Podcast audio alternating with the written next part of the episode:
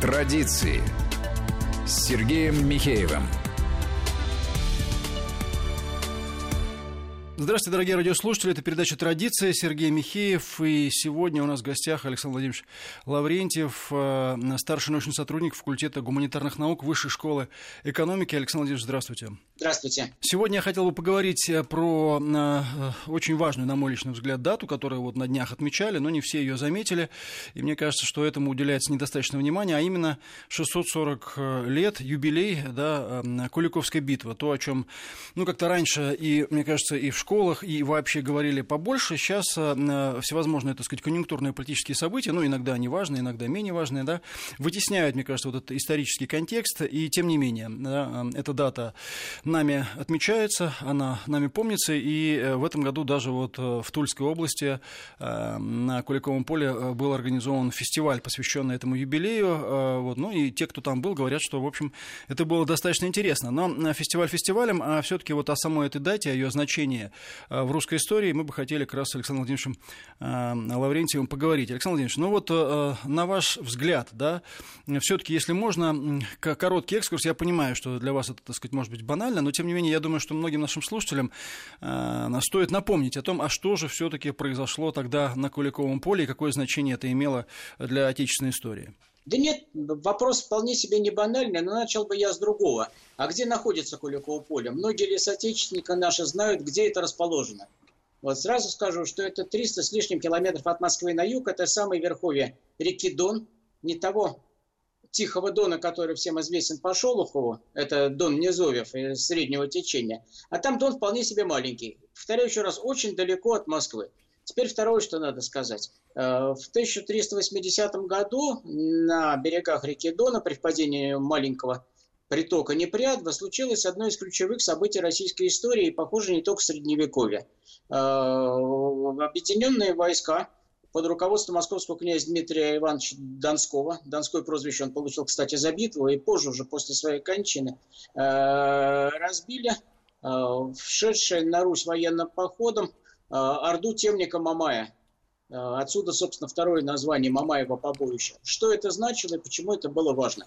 Э, предыдущие 150 лет русской истории известно как время ордынского владычества на Руси, как время ордынского ига. Э, ига – это и политическое доминирование ордынских ханов. И, кстати, между прочим, еще экономическое давление, ибо русские земли платили немалые Э, деньги в Орду, называлось это красивым словом «выход». Э, то есть, э, собственно говоря, русские земли не имели политической субъектности, принадлежа Кулусу, то есть к владениям ханов Золотой Орды. Надо сказать, что процесс выхода из-под политического давления и обретения собственной политической самостоятельности был довольно долгим. И вот Куликовской битве, победной битве, принадлежало в этом сражении колоссальное совершенно место, огромное. Это было первое сражение большое, выигранное коалицией русских войск, причем коалиция достаточно серьезной. Это было сражение, которое было дано, между прочим, вдалеке от московских границ. Это первый дальний выход русских армий на юг, а, за пределы, собственно говоря, русских земель, на юг сильной атаки. Третье, что надо сказать, это тоже очень важно, для того, чтобы политическая борьба имела смысл, у нее должен быть лидер. Вот э, борьба за лидерство в русских землях э, после монгольского нашествия 13 века э, была, надо сказать, нешуточной.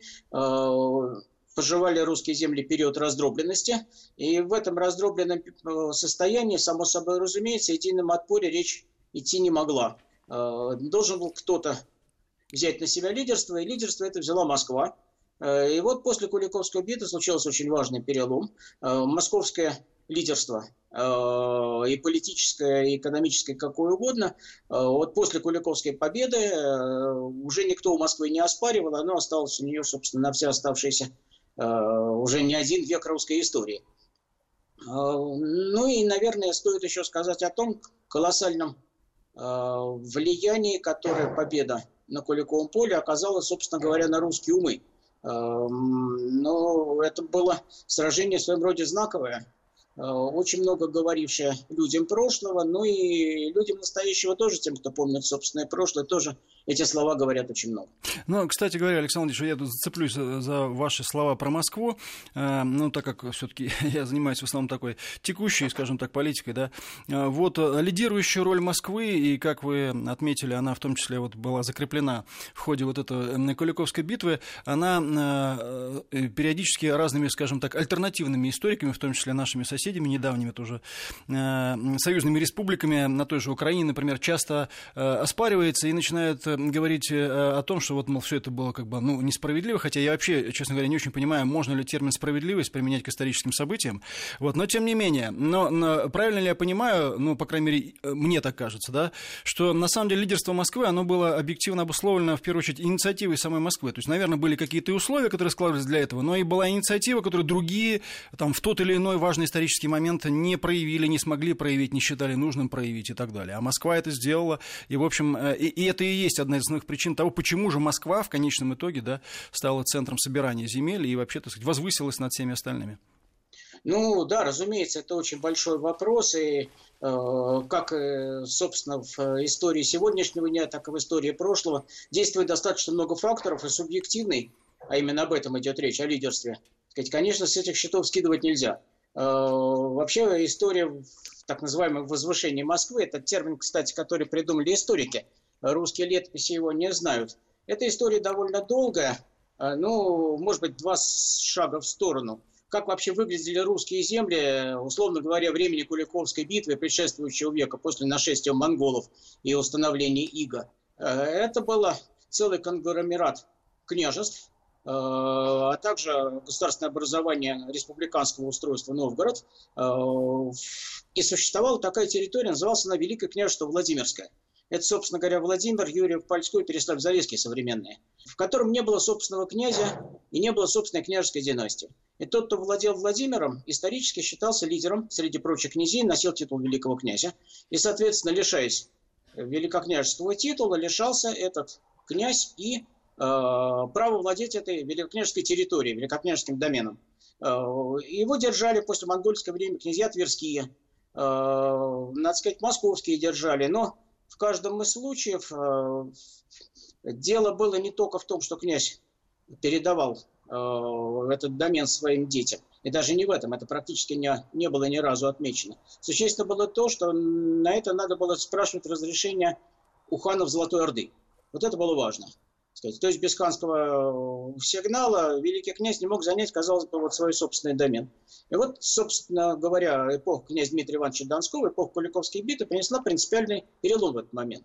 А, князь Дмитрий Иванович, хоть и получал ярлык на великое княжение Владимирской в Орде, но своим завещанием первым среди русских князей передал великое княжение Владимирского собственному сыну.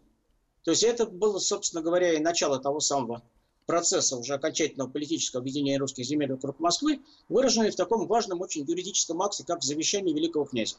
Это, э, возможно, прямую это к битве не имел никакого отношения, но что это было явно мое последствием, а князь скончался через 9 лет после Куликовской битвы, в общем, вполне по нашим понятиям молодым человеком, надо сказать. А, это вот ни у кого из историков сомнений особенных не вызывает. А вот насчет э, последствий. Вы сказали о, а, ну, и я тоже, так сказать, воспитан в этой, по крайней мере, традиции, очень серьезном влиянии э, этой битвы на всю последующую историю.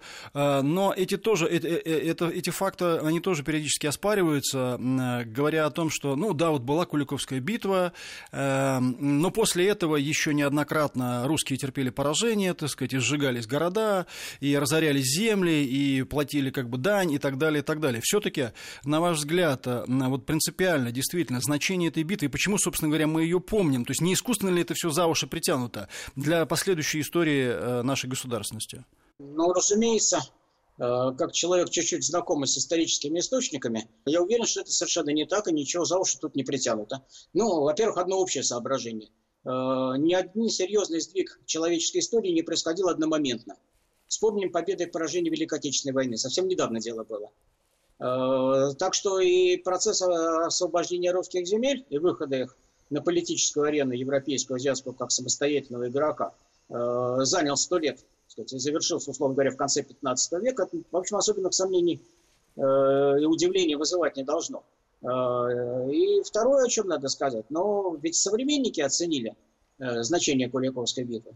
Это редкий в отечественной истории случай, когда одному политическому событию посвящено сразу несколько литературных памятников.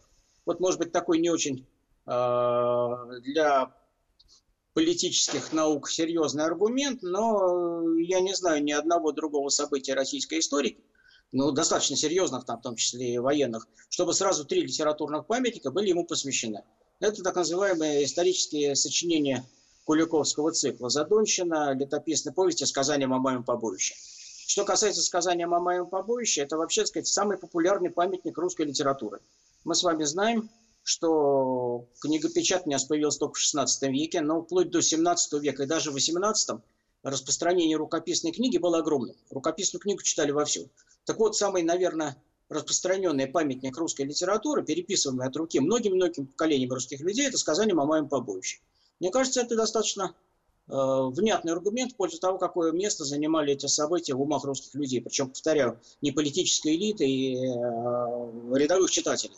То есть э, сам по себе факт по тем временам того, что эти литературные источники появились и сохранились так долго, он уже э, является достаточно значительным доказательством э, всего того, важности всего того, что произошло, э, а не э, тоже не было как бы ну неким как бы искусственным конструктом, потому что мне кажется, тоже люди рассуждая об этом, они очень часто перекладывают реалии сегодняшних дней на те древние времена, и им кажется, что ну подумаешь, там что-то кто-то написал.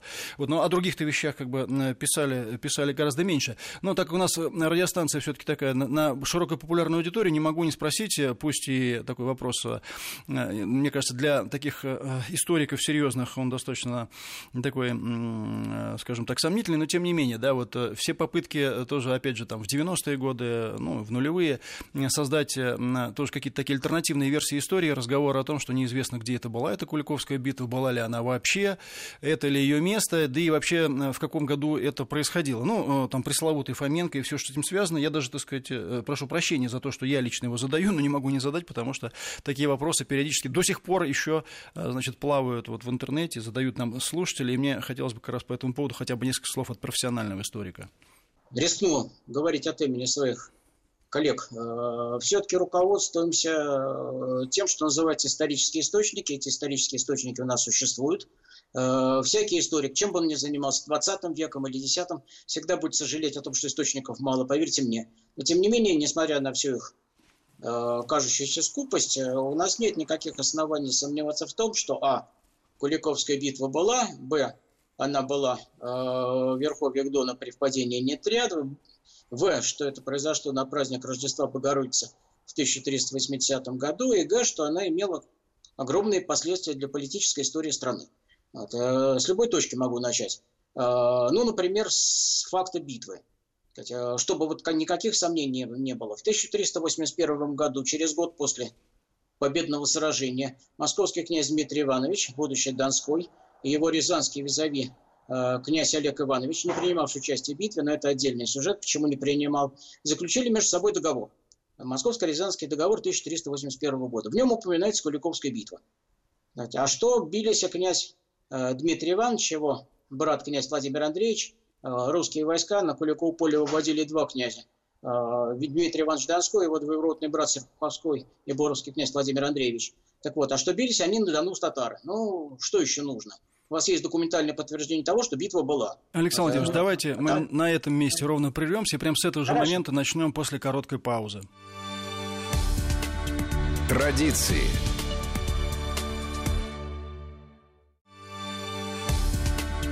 Традиции с Сергеем Михеевым. Это программа «Традиция». Сергей Михеев. И у нас в гостях Александр Владимирович Лаврентьев, э, э, старший научный сотрудник факультета гуманитарных наук Высшей школы экономики. Мы говорим про юбилей 640 э, лет Куликовской битвы. И Александр Владимирович сейчас прервал, так сказать, предыдущий отрезок. Да? Давайте продолжим как раз говорить о том, собственно, Э, вот э, порассуждаем, так сказать, да, о том, э, что ну, до сих пор некоторые, некоторые ставят под сомнение сам факт Куликовской битвы, ее место, там, значение и так далее. Что касается самого факта битвы, вот я только что сказал, что она упоминается в документе, причем юридически заверенном, 1381 года. Что, э, поэтому я думаю, что этот вопрос вообще в принципе закрыт. А, где она происходила? Вопрос хороший, а, но надо сказать, что сейчас, э, во-первых, у нас есть э, литературные источники, между прочим, самый ранний из них создан практически во время, ну, ближайшие, наверное, года после Куликовской битвы, уже упоминавшейся в нашем разговоре за Донщина. Там сказано «Дон усть Непрядва». Знаете, где река Непря... с названием Непрядва, у нас э, среди притоков Дона всего одна. Где она находится, в общем, нетрудно посмотреть, но ну, даже в интернете. Да есть и атласы, собственно говоря, с указанием рек и притоков. Поэтому вот вам, пожалуйста, локализация. Если вы хотите еще более узкую локализацию, э, этим занимаются, надо сказать, довольно успешно сейчас археологи. На Куликовом поле существует совершенно замечательный музей-заповедник. Э, существует уже не первый год. Э, с отличным музеем и очень интересной программой исследований. Ну, например, с помощью разного рода приборов исследуется место, в котором предполагалось происходили любое столкновение – надо сказать, не без результатов. Э, не буду рассказывать об этом. Все, кто соберется туда съездить, увидят это в музее собственными глазами. Поэтому и с этой точки зрения сомневаться в том, что Куликовская битва была, нет никаких оснований. Да историки, повторяю, в этом и не сомневались. Откуда идут эти сомнения? Это, конечно, отдельный очень любопытный разговор. У меня такое впечатление, что в умах наших современников вся наука до сих пор делится на официальную и неофициальную. Официальной науке не верят. Значит, ну, может быть, это частичное э, порождение какой-то давней советской эпохи, но вот э, такие неофициальные версии того, что вот есть официальное, есть неофициальное, они действительно живут, и Куликовская битва – это не единственный пример, вы же знаете. Разного рода сомнений в том, было, не было, тут ли было, там ли было, так далее было. Это, поэтому это одна сторона дела, а другая, ну, не знаю, может быть, историки не дорабатывают, может, школьные курсы что-то не так делают. Но что Э, всегда будут люди, которые будут подвергать сомнению э, очевидные факты. Это, в общем, этим придется смириться. Такие люди будут всегда. Ну, честно говоря, я так э, в свою, так сказать, да, загибаю всегда сторону. Я лично считаю, что тоже подобные там версии, всевозможные оспаривающие, мне кажется, крайне важные э, моменты отечественной истории, они э, в том числе стимулируются так или иначе определенными политическими кругами, в том числе и вовне нашей страны, потому что вот всячески заморочить голову, дискредитировать собственную историю, показать ее никчемность якобы, да, бессмысленность, да, и, может быть, иногда даже недостоверность, это очень удобный и очень, так сказать, эффективный прием вообще деморализации огромного количества людей, в первую очередь молодого поколения. Так что я вот абсолютно не сомневаюсь, что подобные штуки запускались в том числе и э, при поддержке каких-то таких ну, совершенно очевидных недоброжелателей. Это, во-первых. Во-вторых, что касается там вот этого э, обывательского интереса к непонятному, ну, люди вообще интересное любят, что называется, да. Они э, любят что-нибудь такое, что немножко будоражит их сознание, что вот какие-то таинственные вещи, вот в том числе всякие альтернативные альтернативные версии истории, все так необычно, перевернуто с ног на голову. Вот в школе учили одно, а тут вдруг оказывается все это не так, ну и вот это доказывает тебе, что ты правильно делал, что получал двойки, да не ходил на уроки, как бы и не учил историю. Вот. Третье, это просто, мне кажется, недостаток образования и действительно нежелание, на самом деле, опираться на факты, а желание, э, ну, если честно, смотреть такое, как, как бы интересное кино, или вот читать какое-то, знаете, какие-нибудь книжки, типа там Кода да Винчи или еще что-нибудь вроде. Но э, вот всего бы этого, может быть, и не было бы в таком количестве количестве э, много, если бы все-таки периодически не появлялись люди, объявляющие себя историками, имеющие какие-то титулы, да, какие-то звания э, вот, и так далее. Здесь э, с этим тоже есть, мне кажется, такая вполне себе очевидная проблема. А вот, но что касается образования и роли наших историков, я как раз думаю, что все при желании можно все найти и все прочитать. И, в общем, достаточно все это представлено неплохо. Но действительно работает некий такой вот, знаете, такой, ну, контрпропагандистский, если хотите, момент, когда все, что преподает подается в официальных источниках, объявляется как, как, бы, как бы сомнительным, начиная не знаю, от текущей действительности и заканчивая историческими, историческими фактами. Но в том числе поэтому мы вот такие передачи проводим. Я вам благодарен, что вы, так сказать, э, участвуете в ней. Э, я бы хотел э, спросить еще по поводу ну, известной как бы, истории, по поводу, для меня как бы это интересно и важно, по поводу истории о благословении Дмитрия так сказать, Донского, который потом достал Донским, Сергием, преподобным Сергием Радонежским, да, и вот в том числе в, в эти же дни, когда, значит, отмечается юбилей битвы, например, в храмах православной церкви читаются специальные молебны по поводу Сляби и Пересвета, воинов, которые, вот, по крайней мере, по преданию, да, сошлись на этом поле с, с монголами. Вот, это, вот эти, эти факты, насколько они, то есть вот эта история, насколько она вам кажется, так сказать, подтверждаемой фактами, достоверной и так далее? Ну, о визите э, к преподобному Сергию э, великого князя э, в 1380 году говорит нам житие преподобного Сергия Радонежского. Житие было создано вскоре после его кончины, то есть это памятник, условно говоря, рубежа 14-15 веков, так его аккуратно датируем. Второй вопрос, что князь делал в монастыре и почему туда явился. Э, вопрос довольно любопытный, потому что преподобный Сергий, в отличие от... Э, вообще, как считается, он был духовником великого князя. Он был его духовником, но не в год Куликовской битвы. Он станет там много позже. И, кстати, в качестве духовника подпишет завещание князя Дмитрия Ивановича в 1389 году. Вот. Но так или иначе, что Великий князь ездил в Троицу, в этом никаких сомнений нет. Э, у меня есть на счет своя версия, я высказал когда-то в книжке, э, э, написано уже довольно давно, и, наверное, даже наверняка нашим слушателям неизвестной, но это не страшно, что она неизвестна, это сказать, ученая занудная книжечка. Но так или иначе, еще раз... А как она называется, Александр Ильич? Как это занудная? Она называется «После Куликовской битвы». Ну вот я советую нашим радиослушателям, кто интересует этой, этой темой, так сказать, почитать ее. Ну, в любом случае, э, факт визита преподобного Сергия в Троицу, в общем, похоже, сомнений у историков не вызывает. Э, еще раз повторяю, какой это был визит. В чем был его смысл, это отдельная тема. Но что он там был, это точно совершенно. И все-таки вот еще немножко попрошу развить, да, вот эту вот тему насчет значения э, этой битвы для самосознания, да, русских, так сказать, для самосознания политической элиты.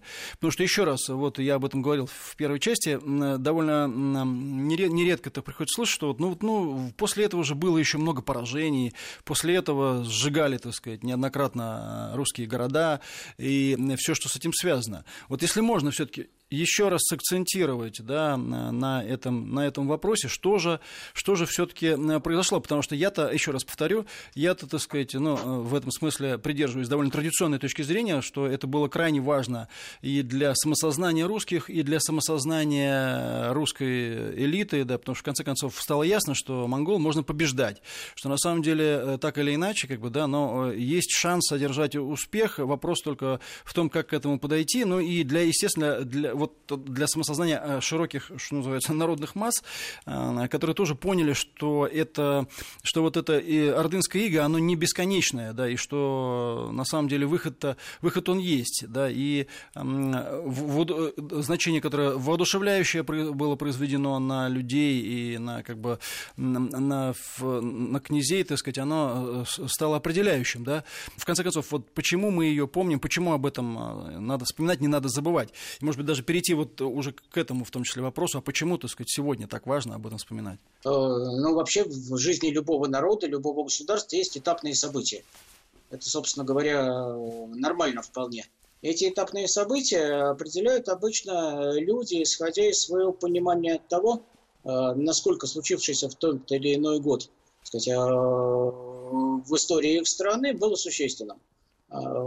Я начну тоже, может быть, немножко издалека. Э, мы, в общем, имеем основание полагать, что сами масштабы сражения, его значение для отечественной истории русские люди, возможно, оценили не в 1380 году и даже, наверное, не в 1480 через столетие. Знаете, слишком сложно, слишком долго э, страна шла к освобождению, объединение тоже было штукой очень непростой. Надо сказать, что не всем это нравилось, и в этом смысле такой москвоцентризм отнюдь не вызывал всеобщего энтузиазма, должен вам сказать. Вот. Но существенно вот что. Существенно, что когда в 1480 году, через сто лет после Куликовской битвы, случилось ключевое событие, сыгравшее важнейшую роль в освобождении русских земель от Орденского ига, так называемое стояние на Угре, тоже важная дата, которую вы наверняка вспоминали в своих передачах. Э, так вот, э, вдохновляя московского великого князя Ивана III, который выступил своими войсками на Угру, чтобы противостоять армии Большой Орды, один из э, авторов писем к нему, так и вдохновлял его по примерам его прапрадеда князя Дмитрия Ивановича Донского. Вот это вот для нас показатель того, что в национальном сознании, в национальном сознании русских людей Куликовская битва уже обрела значение этапное – еще раз повторяю, наверное, это случилось не так. Вообще у нас довольно часто ведь происходят события, знаете, прямо на глазах, казалось бы, да? А вот значение их мы оценим не сразу далеко. Э, возможно, также было здесь полусражение из-за потерь, так сказать, э, из-за дальнейшего хода русско-ордынских отношений в право через два года, между прочим, после победного Куликовского сражения э, татары сожгли Москву.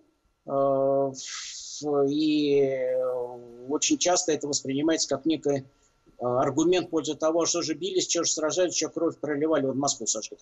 А, тем не менее, раз повторяю, существенная вещь – это вектор движения страны. И вот вектор Куликовской битвы, заданный и укрепленный, был определенный. Это А. Обретение политического единства, может быть, иногда, не всегда, между прочим, выгодного в этот момент стране, ибо политическое единство должно подкрепляться экономическим Хотя вот с этим была довольно большая проблема. Политическое объединение не всегда несло э, еще и экономическое единство в стране, это было очень важно. Тем не менее, вектор, повторюсь, был задан, движение было намечено. Сказать, э, Куликовская битва стала существенным э, моментом, который этот вектор поддержал и определил. Дальше, собственно, от него страна уже и не отступала. Э, второй вопрос, это я вернусь уже, может быть, опять к началу, а когда это было оценено как колоссальное событие? Ну вот, судя по всему, это случилось все-таки в 16 веке. Вы знаете, ведь князь Дмитрий Иванович получил свое прозвище Донской, э, ну, условно говоря, в эпоху Ивана Грозного, когда случилось такое переосмысление российской истории по многим обстоятельствам, э, связанные с этапным существованием, э, этапом, который прошла русская страна при Иване Грозном. Как вы помните, это из Великого княжения в царство. И это не смена терминов, это существенный, так сказать, такой был политический этап. И вот в ходе переосмысления того, что происходило, там целый ряд литературных памятников, сказать, э, вдруг выясняется, что князь Дмитрий Иванович имеет почетное прозвище Донской. До этого мы одним его не знали. Так что это, наверное, тоже определяет, каким образом события 1380 года повлияли на дальнейший ход отечественной истории. Ну, наша передача потихоньку подходит к концу, поэтому вот, наверное, последний вопрос мой будет, да, по поводу того, а что же сегодня стоит делать, да, ну, скажем, и в общественной жизни, и в культурной, и в образовательном процессе, и в исторической науке для того, чтобы все-таки и вот это событие, да, каким-то образом а, а, ну, продолжало оказывать э, влияние на то, э, ну, как мы живем, что мы думаем, что мы знаем, да, вот, ну, и о том, чтобы и, как бы уроки его, э, в том числе, не забывались, и за вот этой вот какой-то чередой таких вот наносных новостей, хотя, может быть, тоже значение многих из них мы пока не оцениваем, оценим позже, но, тем не менее, мы не забывали собственные истории. Вот я упомянул, что э, вот, э, на днях э, как раз в связи с юбилеем прошел в Тульской области фестиваль, посвященный этому событию. Он такой, так сказать, был такой немножко, немножко такой новаторский, но, в общем, в любом случае, все, кто там был, о нем позитивно отзываются. На ваш взгляд, вообще, э, что надо делать, чтобы вообще историческую традицию да, ну, развивать, э, популяризировать и вот, э, так сказать, двигать в массу, что называется? Ну, вы знаете, советы на этот счет, в общем, довольно банальные. Читать книги, путешествовать. Ну вот вы заговорили о фестивале. Вы знаете, эти фестивали проводятся на Куликовом поле уже лет 10, если не больше. Понимаете, я очень рад, что они добрались наконец до федеральных каналов и до федеральных средств связи. Но поверьте мне, и пять лет назад там было тоже интересно. Вот, поэтому призываю всех, кому интересно, сказать, этот интерес свой удовлетворять. Сказать, а способов для этого великое множество сейчас. И отличные книги, сказать, и музеи есть, съездите на Куликово поле, лучше аргументы не придумать. А, кстати, вот интересно, что, э, что касается книг, ну, известно, что э, книг-то достаточно, только читать их особо сейчас уже не любят, да? Предпочитают всевозможные такие менее, менее, так сказать, напряжные, что называется, да, формы познания. Вот мне довольно странно, кстати, что ни в советское время, по-моему, я, по крайней мере, не помню, ни сейчас э, не снято ни одного фильма художественного по поводу Куликовской битвы. Я, по крайней мере, вот, вот так вот пытался вспомнить, не могу вспомнить, а все таки вот этот фильм, мне кажется, в том числе и в содружестве с историей, историками было бы неплохо снять, так как, ну, он, во-первых, может быть и достаточно зрелищным, а во-вторых, ну, все-таки хотим мы или не хотим, но огромное количество людей сегодня потребляют огромное количество визуальной информации. Я бы тоже хотел, чтобы все читали книги, честно говоря, в первую очередь. Но, тем не менее, тем не менее, как бы, ну, так сказать, времена меняются, и такие вот визуальные формы имеют очень, очень серьезное значение. Как вы считаете, вот фильм на эту тему имел бы смысл снять? Ой, знаете, вопрос тяжелый. А, в последнее время у нас снимается много исторических фильмов. Кстати, не буду перечислять, ладно? Хорошо. Э, вы их знаете не хуже меня. Что-то я не помню ни одного, который показался бы мне э, достойным той темы, за которую он брался. Касается ли это Александра Невского, там, я не знаю, князя Владимира, ну и так далее. Э, Все-таки кинематограф живет своими законами, снимает для себя. И всякие отсылки к историческому прошлому, как к мотиву для того, чтобы, значит, вот считать этот фильм некой информацией о том, как оно дело было в прошлом, мне кажется, это, в общем, вещь довольно наивная. Ну, что там говорить, великий фильм под названием «Александр Невский». Но князю Александру Ярославичу он все-таки имеет довольно касательное отношение. Вы имеете в виду советский фильм или какой? Конечно, Эйзенштейна. Великий, равно как и Иван Грозный, того же Эйзенштейна. Но э, я, я понимаю, да, скептицизм историков, э, но э, с поправкой на ветер, что называется, да, возможно, эти фильмы у кого-то породят желание и почитать книги, и все-таки каким-то образом проникнуть, да, в то, что было. Хотя, но, видимо, это просто, ну, дань времени. И причем не мы ее даже, не мы эту моду установили, значит, формировать историческое мировоззрение через визуальный ряд, через фильмы, в первую очередь, там, голливудская традиция. И я почему так об этом говорю, об этих фильмах. Конечно, я не думаю, что Голливуд станет снимать про Куликова Покровское поле, это крайне маловероятно, но, тем не менее, довольно часто бывает так, что если не снимаем мы, то снимают другие, и их версия, их версия событий да, становится превалирующей в умах э, большого количества людей, хотя я понимаю скептицизм историков, я вообще думаю, что профессиональным историкам смотреть любые практически исторические фильмы на любые темы как-то, наверное, не очень удобно, да, э, так сказать, неуютно и, может быть, даже, и, может быть, даже невозможно. Вот. Но и тем не менее, э, я тут уже со своей, так сказать, да, такой, скажем, более, более поверхностной колокольни э, скажу, что мне кажется, что популяризация все равно нужна. Да, э, важно, чтобы это не превращалось просто в шоу. Э, и понятно, что фильм не может быть источником подлинного исторического знания там, да, по поводу того или иного события. Но, по крайней мере, акцентировать на нем внимание и, может быть, даже значит, возбудить интерес к тому, что происходило, там, подвигнуть к прочтению книг, исследовать, серьезных исследований в том числе, это могло бы. Вот, могло бы тут главное, главное так сказать, не, не нанести вреда. Я напомню, что мы сегодня разговаривали с Александром Владимировичем Лаврентьевым, старшим научным сотрудником факультета гуманитарных наук Высшей школы экономики, и мы вспоминали юбилей 640 лет Куликовской битвы, событие, которое произвело огромное э, влияние на всю отечественную историю, о котором стоит помнить, говорить, читать книги в первую очередь, да, и я благодарю Александра Владимировича. До свидания. Всего доброго. Традиции.